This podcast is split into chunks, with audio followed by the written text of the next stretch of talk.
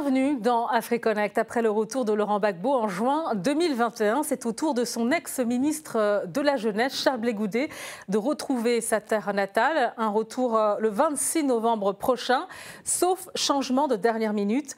Le leader du Congrès panafricain pour la justice et l'égalité des peuples, COGEP, a été acquitté par la CPI il y a un an et demi et depuis la haie, Charles Blégoudet a toujours exprimé le souhait de rejoindre les siens.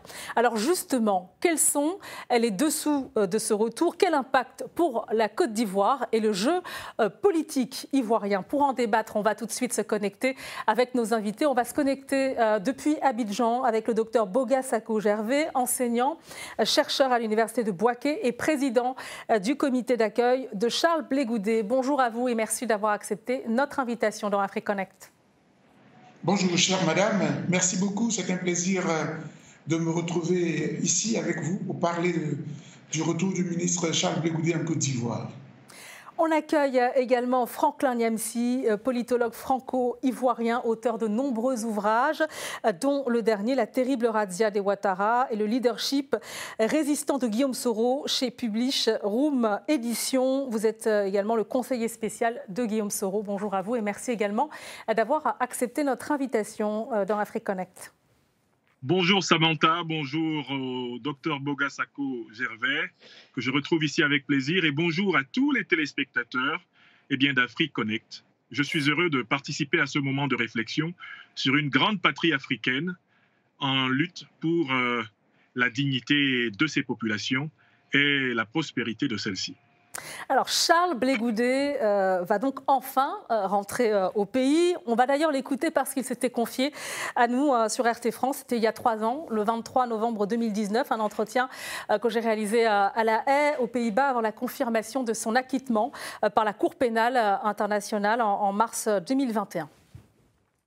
Je suis prêt à parler avec l'autre. C'est d'abord ça qui est important. Celui avec qui je me regardais en champ de voyance hier, je veux aujourd'hui le rencontrer. Je veux parler avec lui. C'est pourquoi je veux parler avec Guillaume Soro. Malgré les réticences de beaucoup de mes partisans, je veux parler avec lui. Parce que c'est mon rôle de parler avec l'autre pour lui faire comprendre que notre pays a besoin de paix et qu'il faut bannir la violence et les armes de la vie politique en Côte d'Ivoire. Pour cela, non seulement Guillaume Soro, mais j'ai demandé à parler au président Alassane Ouattara aussi. Cela me paraît important qu'on se parle pour la réconciliation. Moi, je ne veux pas emprisonner mon esprit. Oui, mais ce n'est pas moi qui les ai. J'ai toujours dit plus jamais les armes. J'ai dit ça depuis, parce que ce n'est pas moi qui ai pris les armes. Moi, je n'ai jamais pris aucune arme. On peut m'accuser de tout. Vous avez toutes mes images, madame. Vous avez tout ce que j'ai comme mouvement de mobilisation. Tout ce qu'on me dit. Il parle bien, il mobilise les foules, il harangue les foules. Jamais on a dit qu'il a pris les armes. Mais parce que ce n'est pas ma philosophie. Voilà pour euh, la tonalité déjà à l'époque euh, du côté euh, de Charles Blégoudet dans un souci, on l'a entendu, hein, déjà de préparer ce jour de retour prévu donc maintenant le 26 novembre. Docteur Boga Sako-Gervais, d'abord je précise que vous êtes issu de la société civile et que vous-même vous avez connu un exil de 10 ans avant de revenir en, Côte d'Ivoire. Donc d'abord, comment vous avez réagi à l'annonce de ce retour et puis pourquoi est-ce que vous avez décidé de rejoindre la présidence du comité d'accueil de Charles Blégoudet ben, Écoutez, euh, chère madame, je voudrais vous, remercier de la, de la question. Oui, c'est avec euh, beaucoup de bonheur, beaucoup de bonheur que nous avons accueilli le retour, en tout cas l'annonce du retour du ministre Charles Blégoudet, de M. Charles Blégoudet, si vous voulez. Pourquoi? Parce que, euh, en tant que défenseur des droits de l'homme, parce que je rappelle que je suis président de la FIDA, qui est la Fondation ivoirienne pour l'observation et la surveillance des droits de l'homme et de la vie politique.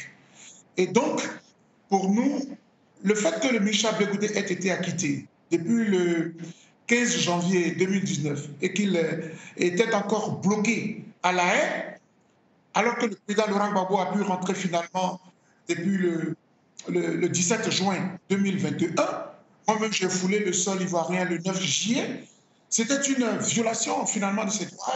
Il n'est plus poursuivi, on ne lui reproche rien et il était bloqué à l'air. Donc nous avons continué à, donner de la voix.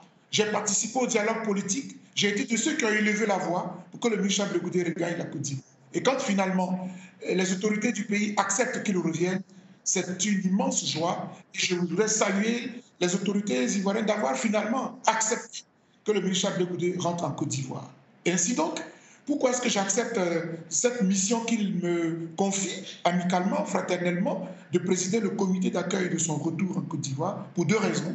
La première, c'est qu'effectivement, la FIDOP et moi-même, nous nous sommes investis corps et âme jusqu'au bout pour qu'il regagne son pays, parce que c'était une grave injustice, une grave violation des droits de l'homme. Et donc, c'est justice aujourd'hui qu'il rentre en Côte d'Ivoire. Et donc, pour nous, c'est une satisfaction. Et puis, deuxièmement, j'accepte la mission parce que ça dépend de ce que le ministre m'a présenté, le frère. Il me dit, je veux rentrer en Côte d'Ivoire, non pas comme un leader de parti politique, non pas comme un belligérant, mais je veux rentrer dans mon pays pour la paix et la réconciliation nationale. Et comme vous, docteur Boga, vous êtes un militant des droits de l'homme, vous êtes un activiste de la société civile, je voudrais que vous soyez à la tête de ce comité-là pour que tous les Ivoiriens qui veulent aller à la réconciliation et la paix se mettent avec vous pour m'accueillir en Côte d'Ivoire. Voici les raisons qui m'amènent à accepter cette mission. Euh, Franklin Yamsiv, votre réaction, est-ce que le retour de Charles Blégoudet, c'est un événement ou un non-événement, selon vous? Alors, en fait, ça ne devrait pas être un non-événement, et je pense que ça ne devrait pas non plus être un événement. Pourquoi? Parce que la constitution ivoirienne est très claire, elle interdit l'exil des Ivoiriens, l'exil politique des Ivoiriens. Or, alors qu'il a été acquitté depuis plus d'un an et demi, euh, M. Charles Blé ne peut rentrer que le 26 novembre parce qu'il lui a fallu, entre-temps, se soumettre à un certain nombre de conditions, eh bien, en tout cas supplémentaires aux conditions constitutionnelles, certainement posées par le régime de M. Ouattara. Donc, normalement, quelqu'un qui est acquitté dans une cour pénale internationale et qui, dès lors, peut rentrer dans son pays depuis plus d'un an et demi et qui ne doit rentrer que maintenant après avoir donné toutes sortes de garanties et Dieu seul sait lesquelles, eh bien, son retour se déroule dans des conditions qui, non seulement font suite au non-respect eh bien, du droit ivoirien, à une velléité de mépris du droit international qui, depuis 2019, autorisait M. Blé à rentrer. Et donc, pour ma part, je considère que ce retour a lieu dans un contexte politique extrêmement perplexe, extrêmement inquiétant, où vous pouvez constater que la gauche ivoirienne est plus que jamais fracturée. Nous avons le mouvement des générations capables de Mme Simone et Yves Bagbo. Vous avez le COGEP de M. Bléboudet. Vous avez le FPI de M. Pascal Afinguessan. Vous avez le PPACI du président Laurent Gbagbo. Vous avez à gauche Génération et Peuple Solidaire, le mouvement dirigé par le président Guillaume Kibafori Soro, auquel j'appartiens moi-même. Et à droite, en Côte d'Ivoire, c'est la même fraction qu'on observe. Vous avez le RHDP, mais en réalité le RDR. Vous avez le PDCI-RDA. C'est un champ politique ivoirien en complète euh, euh, euh, recomposition. C'est dans ce champ politique qu'arrive M. Blégoudet.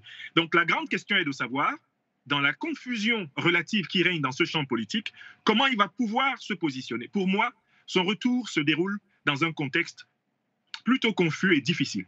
Alors, on va y revenir, mais d'abord, euh, euh, docteur, docteur Boca Sako Gervais, euh, les Ivoiriens, comment est-ce qu'ils réagissent et comment est-ce qu'ils se préparent à, ce retour? Oui, mais avant de rebondir sur votre question, je voudrais dire un petit mot sur l'exposé tout à l'heure de mon, de mon ami professeur Yamsi. Bon, il a parlé, par exemple, d'arrangement. Je suis d'accord avec lui, et ça, c'est un principe de, droit. En tant que militant des droits de l'homme, c'est ce que je n'ai cessé de dire partout, que la Constitution voilà, interdit, euh, interdit pardon, que nous soyons exilés, etc. Bon, ça, c'est tout à fait vrai. Et ça, je l'ai toujours dit. Et c'est pour ça que quand je vais en Europe, chaque fois, je vais voir M. Blégoudé, je profite pour interpeller les autorités ivoiriennes. Très bien. Mais maintenant, quand on me dit vers la fin qu'il y a quelques arrangements, bon, je n'en suis pas témoin, et je ne suis pas au courant, peut-être que lui, il le sait. Pourquoi je le dis? Parce que moi-même, je suis revenu d'exil. Le président Laurent Gbagbo est revenu d'exil. Et souvent, il y a des suspicions pour dire qu'il y a eu des arrangements avec le pouvoir. Le seul arrangement que je peux évoquer ici et devant quiconque, c'est qu'il faut parler avec les autorités. Parce qu'une chose est d'avoir des droits Une chose est que la Déclaration universelle des droits de l'homme nous garantit des droits. Une autre, c'est que la Constitution de Côte d'Ivoire nous garantit des droits. Mais enfin, la réalité, c'est qu'il faut jouir de l'effectivité de ces droits. Et parfois, sur tout le continent africain, ça dépend de ceux qui sont au pouvoir. Vous avez des droits, ils refusent de vous les concéder, et vous êtes là, vous vacillez. Monsieur, Monsieur aurait pu demeurer encore à la haie tant que le pouvoir en place n'avait pas accepté que finalement il rentre. C'est pour cela que moi je dis une chose, pour que, il faut, que, ce soit clair. Les droits de l'homme, c'est une chose, les droits, c'est une chose, mais la réalité, nous devons nous battre pour que nous puissions jouir de l'effectivité de ces droits-là. Et, les, Ivoiriens, pour revenir à ma question, les Ivoiriens, ils, attendent ce retour avec impatience? Mais oui, dans l'ensemble, vous allez voir quand il va arriver, je suis le premier responsable du comité d'accueil. Vous allez voir l'équipe qui. Déjà, dès que M. Blé a fait l'annonce, euh, voilà, je n'arrête pas d'être appelé à gauche et à droite. Les gens ont envie d'être dans le comité d'accueil. Déjà, ça fait des propositions d'itinéraire. Or, M. Blé ne vient pas dans un triomphalisme. Non. M. Blé ne vient pas parce qu'il a été vainqueur de je ne sais quoi. Non. Il vient là de façon sobre en toute humilité, regagner son pays. Et je pense que c'est dans ce créneau-là que euh, ma mission s'effectue et non dans quelques triomphalisme. Sinon, effectivement, il y a une certaine ferveur, les Ivoiriens sont pressés de le, voir et on se demande même dans quel endroit on pourrait faire euh, peut-être un rassemblement pour qu'au moins les gens le voient et le saluent. Sinon, on avait fait un schéma, un schéma assez classique et simple. Alors, Franklin Yamsi, à propos des, petits arrangements euh, présumés, euh, comment, à votre avis, ce retour il a, été négocié euh, avec les autorités ivoiriennes? Il faut quand même le préciser, hein, Charles Blégoudet a été condamné par la justice ivoirienne par contumace à 20 ans de prison, 10 ans de privation de ses droits civiques, 200 millions de francs CFA, 300 000 euros à peu près de dommages et intérêts à verser aux victimes pour des actes de torture, d'homicide volontaire et viol. Est-ce que ça, peut faire partie du, du de négociations je me base ici sur des choses factuelles, Samantha Ramsami, pour abonder d'ailleurs dans le sens de ce que le docteur, le docteur Bogasako vient de reconnaître. Le problème que nous avons globalement en Afrique et spécialement aujourd'hui en Côte d'Ivoire, c'est que les droits universels qui sont réputés reconnus par les États, les droits constitutionnels qui sont réputés constituer les lois fondamentales de nos États, ne sont pas respectés au sein de ces États au point qu'il faille que des citoyens aient recours à des arrangements, aient recours à des accommodations pour pouvoir jouir de droits, qui ne sont plus cette fois-ci des droits constitutionnels et des droits universels, mais des, droits favorisés, des droits octroyés, des droits par compassion ou par compréhension. Je me fonde sur la, la déclaration du docteur Saraka, qui est le secrétaire général du COGEP, et qui a dit que pour rentrer cette fois-ci, donc le 26 novembre prochain, euh, en Côte d'Ivoire, eh bien, M. Charles Blégoudet a bénéficié d'un accord écrit. Je cite le secrétaire général du COGEP, un accord écrit eh bien, du régime de M. Ouattara.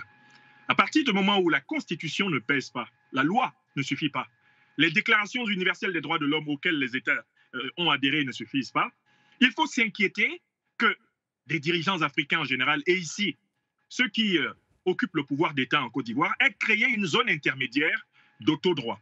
Mais Samantha, je voudrais faire une observation plus générale. En réalité, le retour de Charles Blégoudet s'opère dans un contexte de suspicion généralisée du champ politique à propos de son futur positionnement dans ce champ mmh. politique.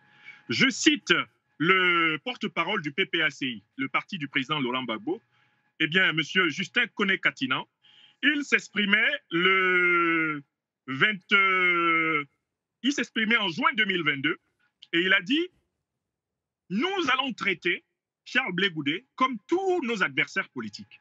Ça, c'est le PPACI. Je cite le ministre, euh, euh, je cite M. Charles Blégoudet lui-même, euh, qui s'exprime toujours en juin 2022, exactement le 7 juin, si je ne m'abuse. Il dit Laurent Gbagbo est mon père, et si celui qui est mon père dit que le président Ouattara est son frère, alors le frère de mon père est mon oncle. C'est une phrase qui a fait le tour de la Côte d'Ivoire. Charles Blé après pratiquement donc dix années de privation de liberté par Alassane Ouattara, qui se proclame neveu d'Alassane Ouattara. Enfin, je cite une autre personnalité très importante dans ce justement, Justement, par rapport à ce que vous venez de dire, euh, docteur Boca Gervais Sacco, euh, on se souvient que pour Laurent Gbagbo, euh, voilà, il n'y a pas eu d'effacement de peine, mais une grâce présidentielle. Est-ce -ce, c'est ce qui attend également Charles Blégoudet, avec peut-être derrière tout cela, peut-être des objectifs précis pour Alassane Ouattara, peut-être qu'il y a une tentative de vouloir instrumentaliser, manipuler Charles Blégoudet D'abord, chère madame, sachez que euh, M. Blé ne m'a pas parlé d'un quelconque accord écrit. Et comme moi-même, je suis un exilé retourné, comme le président Laurent Gbagbo, aucun parmi nous n'a écrit d'accord avec le pouvoir Ouattara. Ce que euh, euh, M. Dr Saraka a dit, c'est que l'État de Côte d'Ivoire a notifié, a donné son accord par écrit à M. Chablé Goudé, la notification. Voilà.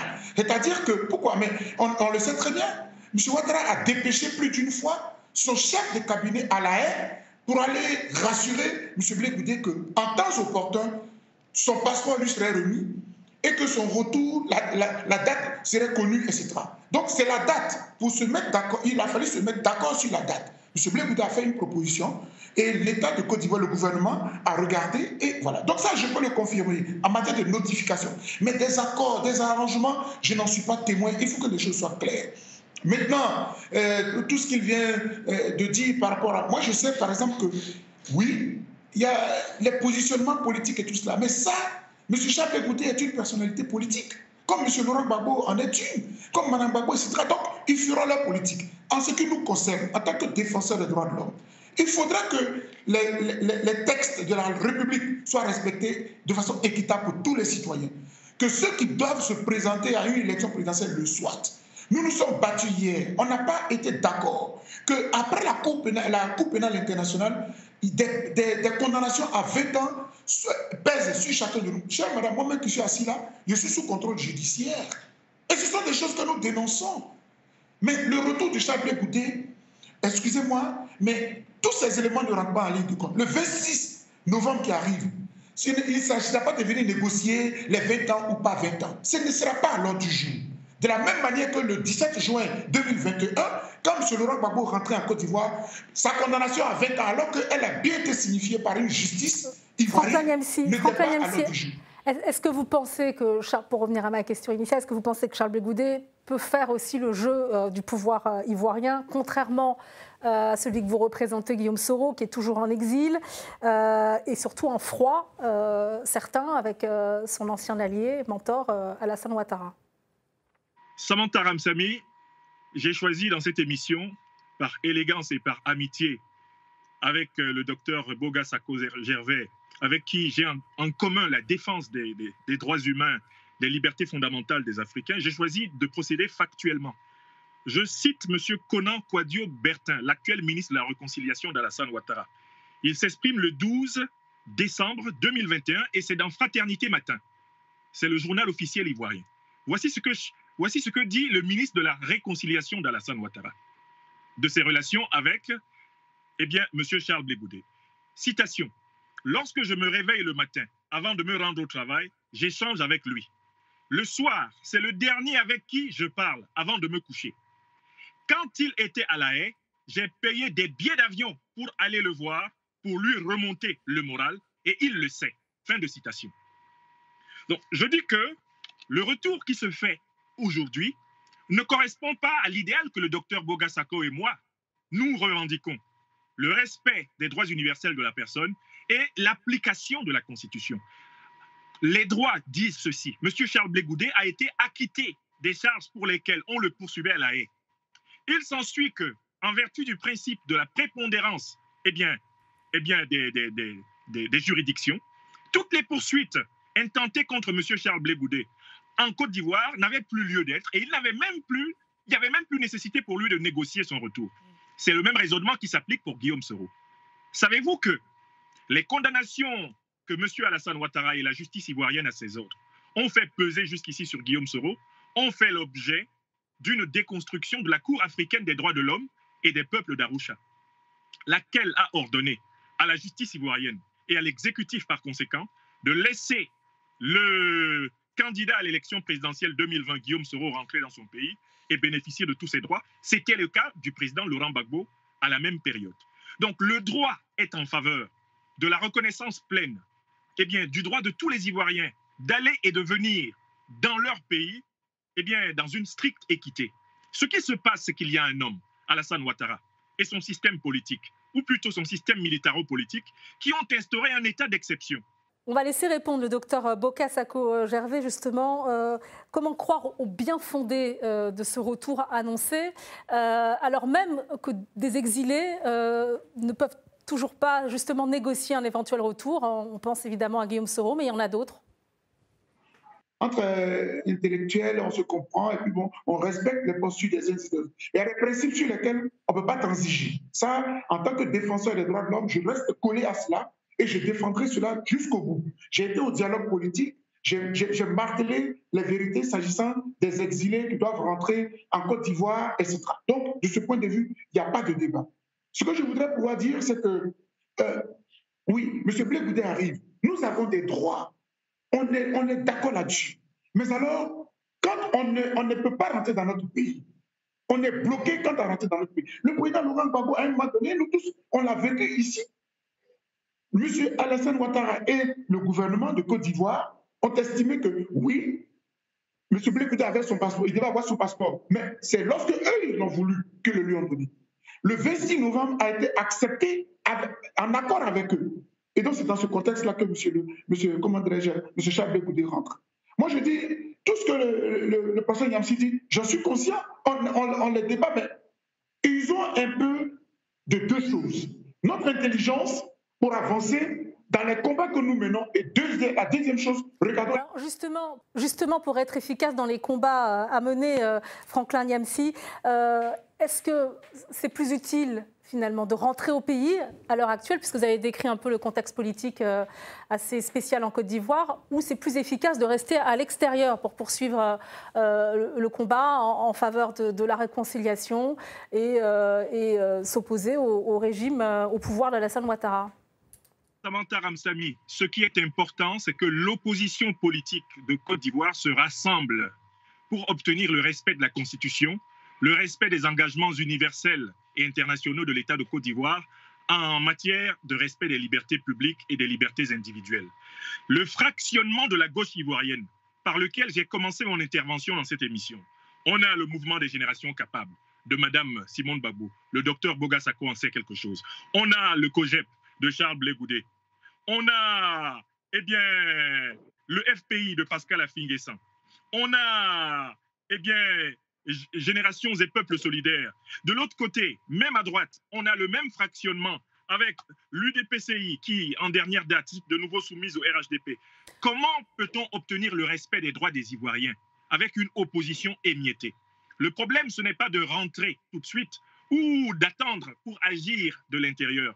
Le problème, c'est de construire une plateforme qui offre au peuple ivoirien la possibilité d'aller vers un réel état de droit. Car la vérité, c'est que l'état de Côte d'Ivoire aujourd'hui est un état de non-droit.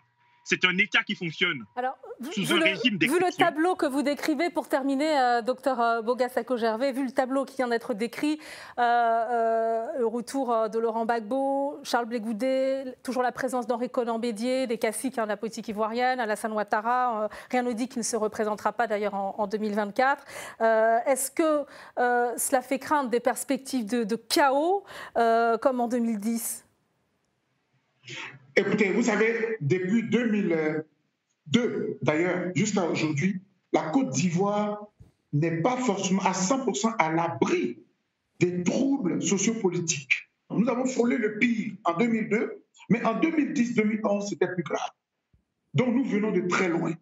Et quand vous regardez autour de la Côte d'Ivoire, chère madame, le Mali, le Burkina, la Guinée, des États déstabilisés par des armées, des jeunes militaires qui ont pris le donc la Côte d'Ivoire n'est pas à l'abri.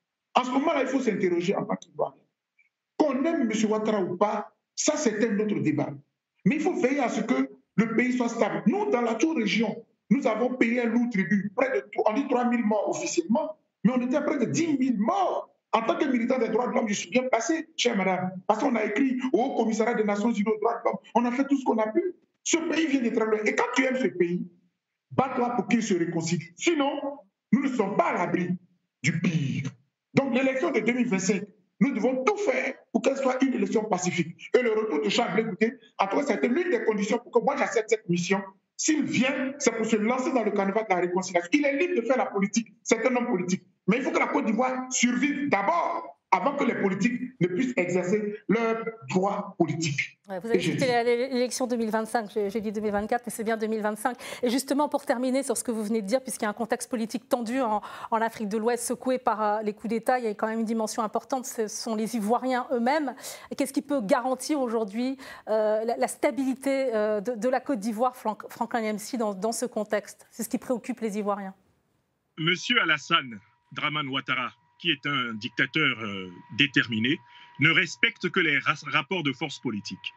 Pour le retour de l'état de droit en Côte d'Ivoire, il faut un rassemblement large des forces de l'opposition politique afin d'obtenir le respect intégral de la Constitution et les normes universelles de l'état de droit. L'opposition ivoirienne ne pourra pas obtenir un jeu politique sain et elle ne pourra pas échapper à une énième crise électorale et post-électorale en 2025 si elle n'a pas offert au peuple ivoirien une plateforme de rassemblement contre la dictature de M. Ouattara. L'instabilité en Côte d'Ivoire ne date pas de 2002. Au minimum, on prend le début des années 90 avec l'avalanche de déstabilisation que le pays a subi. Coup d'État de 93 manqué, coup d'État de 95 manqué, coup d'État de 99 réussi, coup d'État de 2000 septembre euh, manqué, coup d'État de janvier 2001 manqué, coup d'État de 2002, c'est à cela que faisait allusion le docteur Bogasako, qui conduit à une euh, partition provisoire du pays pendant quelques années, et guerre post-électorale de 2010-2011 avec le cortège de milliers de morts.